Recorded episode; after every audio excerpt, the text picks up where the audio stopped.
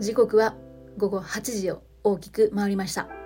こんばんは、七種のビバ世界遺産始まります。この配信は毎日一つの世界遺産とその世界遺産からイメージする世界遺産言葉を私七種が勝手に紹介する番組です。今日は少し収録配信が遅くなってしまいました。3月16日。今日はですね、国立公園指定記念日だそうですね。1934年のこの日、内務省が瀬戸内海、雲仙、霧島の3カ所を国立公園に指定し、日本初の国立公園が誕生した。そんな日本の記念日なんですけれども、本日ご紹介する世界遺産は、世界で初めての国立公園、イエローストーン国立公園です。イエローストーン国立公園はアメリカのアイダホ州、モンタナ州、そしてワイオミング州に広がる東京都の約4倍もある広大な国立公園です。国民のために永久に保存するには国立公園とすることが適当として1872年にアメリカで最初の国立公園となりました。世界遺産としても登録初年度の1978年に選ばれています。イエローストーン地区は北アメリカ大陸最大の火山地帯でもあるそうです。総面積9000平方キロメートルという広大な地域には、かつて巨大な火山があり、200の間欠泉や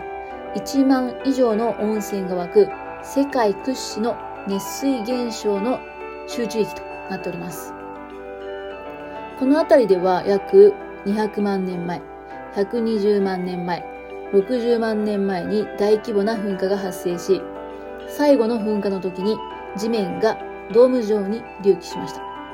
この時にできた地表の裂け目からマグマが噴出し、公園の中心部にある巨大なカルデラが形成されたそうです。現在でも地下のマグマは活発な活動を続けているそうで、えー、この地表の裂け目から染み込んだ雨水を急速に熱して、再び地表へと送り出す間欠泉なんかも見られます。イエローストーン国立公園のシンボルともなっています、オールドフェイスフル間欠泉は日によって違いはあるものの、平均70分という間隔で、熱湯を噴出しているんですね。えー、かつてより住んでいたここの先住民、先住民族、数族の人たちは、この湧き出る蒸気、これは一体何なんだというその恐ろしい景観を目の当たりにして、霊気に満ちた場所と恐れていたそうです。そんなイーローストーン国立公園のミッドウェー間欠泉地域に存在して、国内最大の熱水泉が観光の目玉でもあります、グランドプリズマティックスプリングです。まあ、このカラフルなね、えー、いわゆる泉ですか、まあ、これが本当にイエローストーンといえばこれを思い浮かべる方も多いのではないでしょうか。えー、この泉の鮮明な色彩はバクテリアによる影響だそうですね。その色ですね、青、緑、黄色、オレンジ、そして金や赤、えー、茶色なんかが含まれているそうです。グランドプリズマティックスプリングという名前は1871年に行われたハイデン地質調査において地質学者がこれに注目してその印象的な色彩から命名された名前なんだそうです。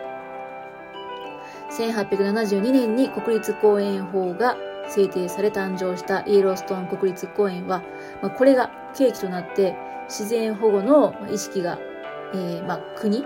人々に芽生えるようになって各地に国立公園を制定する動きを広める、まあ、そんな、まあ、そんなきっかけになったということですね。そして、えー、1900年、1934年に日本でも国立公園が指定される、そんな時がやってきたということだったんですね。